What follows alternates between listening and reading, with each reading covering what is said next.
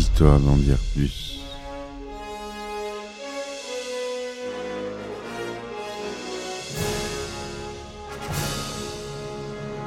Eh ben attendez, on est en France. Allez, cul sec.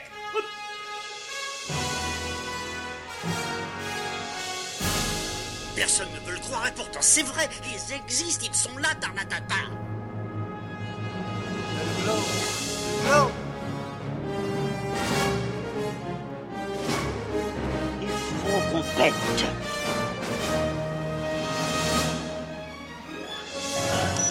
Voyons, circuit branché, temporel temporisé. Bonjour, bienvenue sur Histoire d'en dire plus.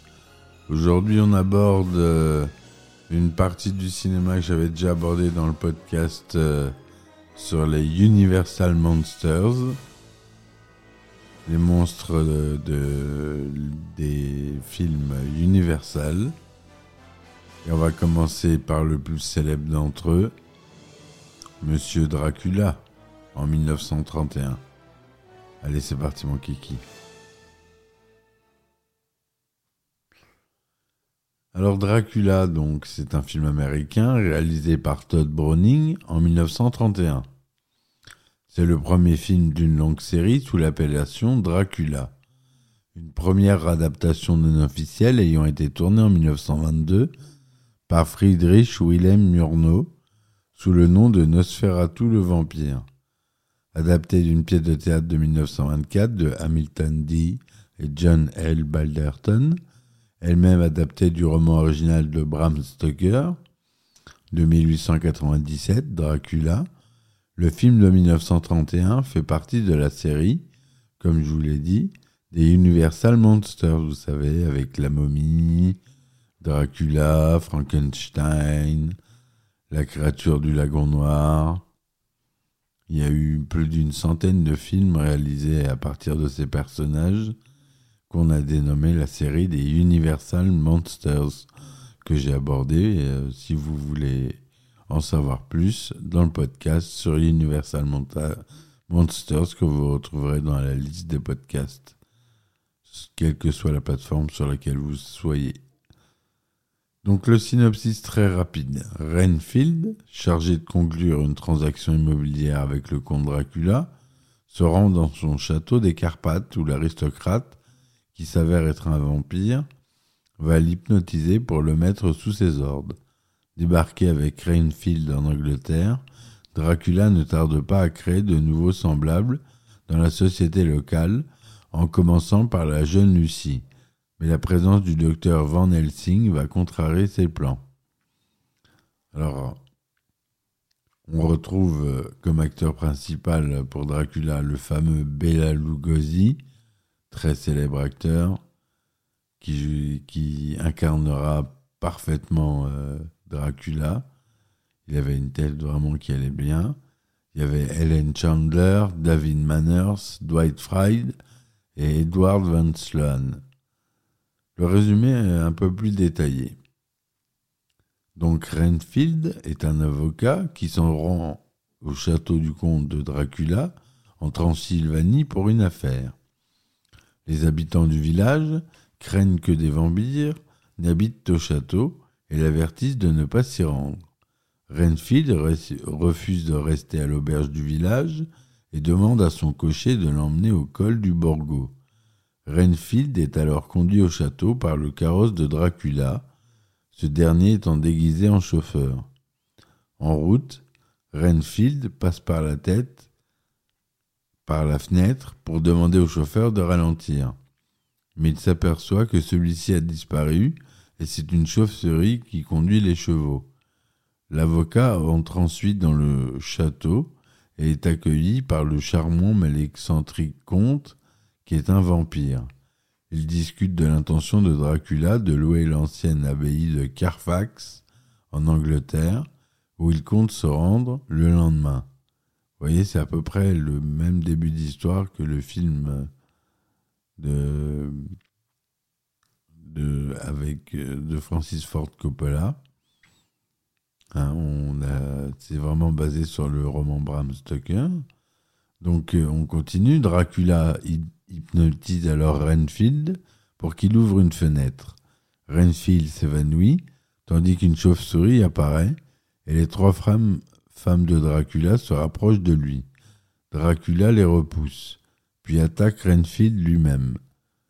Plus tard, à, bord de la goélette Vesta, Renfield devient fou furieux car son esprit est esclave de Dracula qui se cache dans un cercueil en fond de cale et se nourrit des membres de l'équipage du navire. Lorsque le navire atteint l'Angleterre, on découvre que Renfield est la seule personne vivante à bord, mais il est envoyé au sanatorium de Dr. Stewart, attenant à l'abbaye de Carfax. Dans un théâtre de Londres, Dracula rencontre Seward. Ce dernier lui présente sa fille Mina, ainsi que son fiancé, John Harker, et une amie de la famille, Lucy Weston. Cette dernière est fascinée par le comte Dracula. Cette nuit-là, le vampire entre dans la chambre et se régale de son sang pendant qu'elle dort et, et elle meurt le lendemain après une série de vaines transfusions sanguines. De son côté, Renfield est obsédé par la consommation de mouches et d'araignées et le professeur Van Helsing analyse le sang de Renfield et se met à lui parler de vampires. Mais Renfield supplie Seward de le renvoyer, affirmant que ses cris nocturnes risquent de perturber les rêves de Mina. Lorsque Dracula appelle Renfield par l'intermédiaire d'un loup Renfield est troublé par Van Helsing qui lui montre de l'aconite. L'aconite, c'est une sous-espèce de plante hein, dont Van Helsing dit qu'il sert à se protéger des vampires. Plus tard, Dracula rend visite à Mina, qui est endormie dans sa chambre, pour la mordre. Et le lendemain soir, Dracula vient la visiter, mais Van Helsing et Harker remarquent qu'il n'a pas le reflet dans le miroir. Lorsque Van Helsing lui en demande la raison, le comte se fâche, brise violemment le miroir avant de s'en aller. Le chasseur de vampires en déduit qu'il est le vampire à l'origine des récentes tragédies. Une nuit, Mina quitte sa chambre et court vers Dracula dans le jardin où il l'attaque.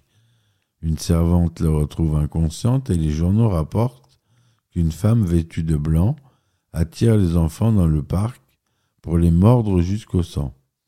Mina reconnaît la dame comme Lucie, désormais ressuscitée en vampire, et Harker veut emmener Mina à Londres pour la mettre en sécurité, mais il se laisse convaincre de la confier à Van Helsing. Ce dernier ordonne à l'infirmière Briggs de prendre soin de Mina lorsqu'elle dort et de ne pas retirer la couronne d'aconite de son cou. Renfield s'échappe de sa cellule et écoute les hommes parler de vampires. Avant que son accompagnateur ne le ramène dans sa cellule, Renfield leur raconte comment Dracula l'a convaincu de se laisser entrer dans le sanatorium en lui promettant des milliers de rats pleins de sang et de vie. Dracula entre dans le salon Seward et s'entretient avec Van Helsing.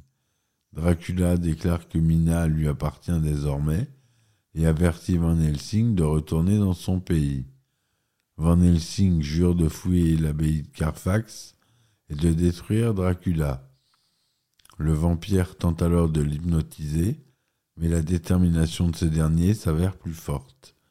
Alors que Dracula se jette sur Van Helsing, ce dernier sort un crucifix de son manteau, ce qui l'oblige à battre en retraite. Alors que Harker rend visite à Mina sur une terrasse, elle lui dit combien elle aime les longues nuits de brouillard, et une chauve-souris vole au-dessus d'eux en couinant vers Mina. Elle attaque alors Harker, mais Van Helsing et Stewart la sauvent. Mina confesse ensuite ce que Dracula lui a fait et dit à Harker que leur amour est terminé. Dracula hypnotise Briggs pour qu'il retire la conite jaune du cou de Mina et ouvre les fenêtres. Van Helsing et Harker voient Renfield se diriger vers l'abbaye de Carfax et y découvrent Dracula avec Mina. Lorsqu'Harker crie en direction de Mina Dracula pense que Renfield l'a trahi en les menant là et le tue. Dracula est traqué par Van Helsing et Harker, qui savent que Dracula est forcé de dormir dans son cercueil en plein jour. Pendant que le soleil se lève, Van Helsing prépare un puits en bois, tandis que Harker cherche Mina. Van Helsing ouvre le cercueil, puis empale Dracula en plein cœur, le tuant sur le coup, et Mina redevient normale. Donc voilà euh, l'histoire euh, complète euh, du film, qui diffère un peu hein, de la version de 92, je crois, euh, celle de Coppola, mais euh, qui est assez proche tout de même. C'est pas la première apparition de Dracula, puisque c'est Nosferatu, hein, on l'a dit, euh, de William Murnau en 1922. Mais toutefois, il a été le premier film officiel Dracula licencié par la Universal Pictures. Donc c'est la société de production et de distribution. Le budget était de 355 000 dollars. La réalisation, c'est Todd Browning. Au scénario, c'est John L. Balderston, Garrett Fort. D'après la pièce, on l'a dit de Hamilton Jean et Jill D. Balderston, adapté du roman de Bram Stoker. Il n'y a pas de musique originale, mais il y a l'utilisation du lac des signes de Tchaïkovski. Voilà. Euh, la production, c'est Todd Browning et Carl Lehman Jr. La durée du film est de 75 minutes. En noir et blanc, 35 mm, un vingtième, son mono.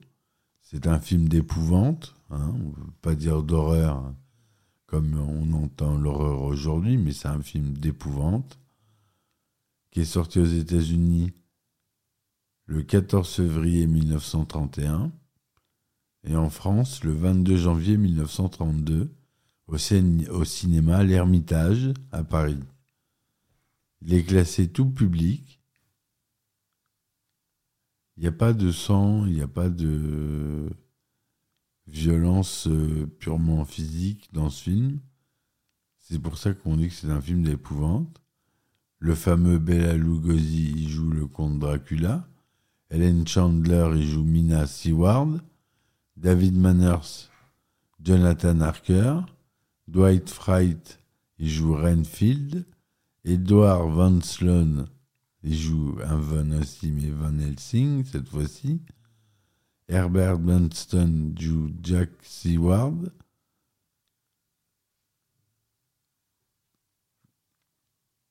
Voilà. Entre 2000 et 2018, Dracula, en- de 1931, a été sélectionné huit fois dans diverses catégories et a ré- récompensé cinq récompenses. Office national de préservation du film 2000, prix du registre national du film, le prix Rondo Aton Horreur Classique 2006, statuette Rondo de la meilleure restauration qui a été faite en 2006. Il y a le prix de la meilleure collection DVD Blu-ray que j'ai, la Universal Classic Monsters Essen- Essential Collection. Il y a aussi la collection The Dracula Complete Legacy Collection que j'ai pas. Celle-ci, par contre, qui est plus dure à trouver. Mais c'est que de la VO. hein. Euh, Lou Chaney, père, acteur fétiche de Todd Browning et déjà vedette d'un film de vampire, London After Midnight en 1927, était initialement prévu pour interpréter Dracula. Après sa mort prématurée en 1930, Bela Lugosi, qui triomphait alors au théâtre dans ce même rôle, lui succéda. Lugosi insiste lors du maquillage pour apparaître à son avantage. Son maquillage est maquillé d'un fond de teint vert, l'implantation de ses cheveux est redessinée. Bela Lugosi fut tellement imprégné du rôle qu'il fut enterré avec la cape du vampire à la demande de sa femme. Il incarna un nouveau Dracula au théâtre et jouait des personnages de vampires. Mais paradoxalement, il ne reposera le drôle de Dracula à l'écran qu'une seule fois, tardivement dans le film parodique Denigo contre Frankenstein en 1948. La version originale du film ne comporte que deux illustrations musicales, un extrait du Lac des Cygnes pour le générique du début et la fin de l'ouverture des maîtres chanteurs de Nuremberg pour le concert à la fin duquel Dracula vient dans la loge du docteur Stewart. On ignore si la raison en est la Grande Dépression, une technologie encore balbutiante, ou la volonté du réalisateur de mettre en relief l'accent hongrois de Bela Lugosi. Pour la réédition de Dracula dans la collection Classic Monster en 1988, les studios Universal demandent à Philippe Glass une musique originale. Il compose une partition de 85 minutes pour clavier et quatuor à cordes, jouée par Michael Risman et le Chronos Quartet, qui offre un contrepoint sonore à l'image, rempli de clins d'œil au cinéma muet. Le personnage de Renfield est ici partiellement confondu avec celui de Jonathan Harker. Renfield tient au début du film le rôle tenu par Harker dans le roman. Voilà euh, ce qu'on pouvait dire sur ce film euh, qui est le premier euh, d'une longue série de films sur Dracula. J'ai envie de vous mettre juste pour le son la bande-annonce, qui est marrante. Le film dure 75 minutes, hein, il est sorti en 1931, et voilà ce que ça donne.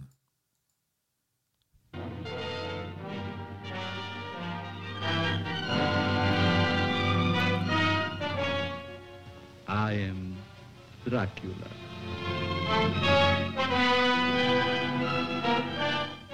A moment ago, I stumbled upon a most amazing phenomenon. Something so incredible, I mistrust my own judgment. Voilà. Donc, ce que ça peut donner. Donc, je vous conseille de voir ce classique si vous l'avez jamais vu. Ça a vieilli, hein, euh, vous, doutez bien, 1931, ça a vieilli. Mais ça reste un classique à voir. Un classique du genre pour ceux qui aiment la SF, l'horreur. C'est l'origine de tous ces films, ils viennent de là. C'est pour ça que j'en parle dans ce podcast. J'espère qu'il vous aura plu. N'hésitez pas à laisser des commentaires, des likes. Merci de m'avoir écouté. Si vous voulez me supporter sur mes différentes plateformes, il y a les liens dans la description du podcast. Merci encore. Je vous dis à très vite. Et puis ciao ciao. Histoire d'en dire plus.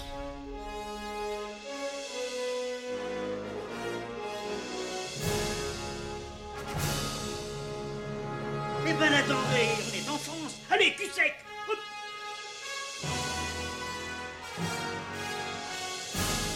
Personne ne veut le croire et pourtant c'est vrai, ils existent, ils sont là, Tarnatata.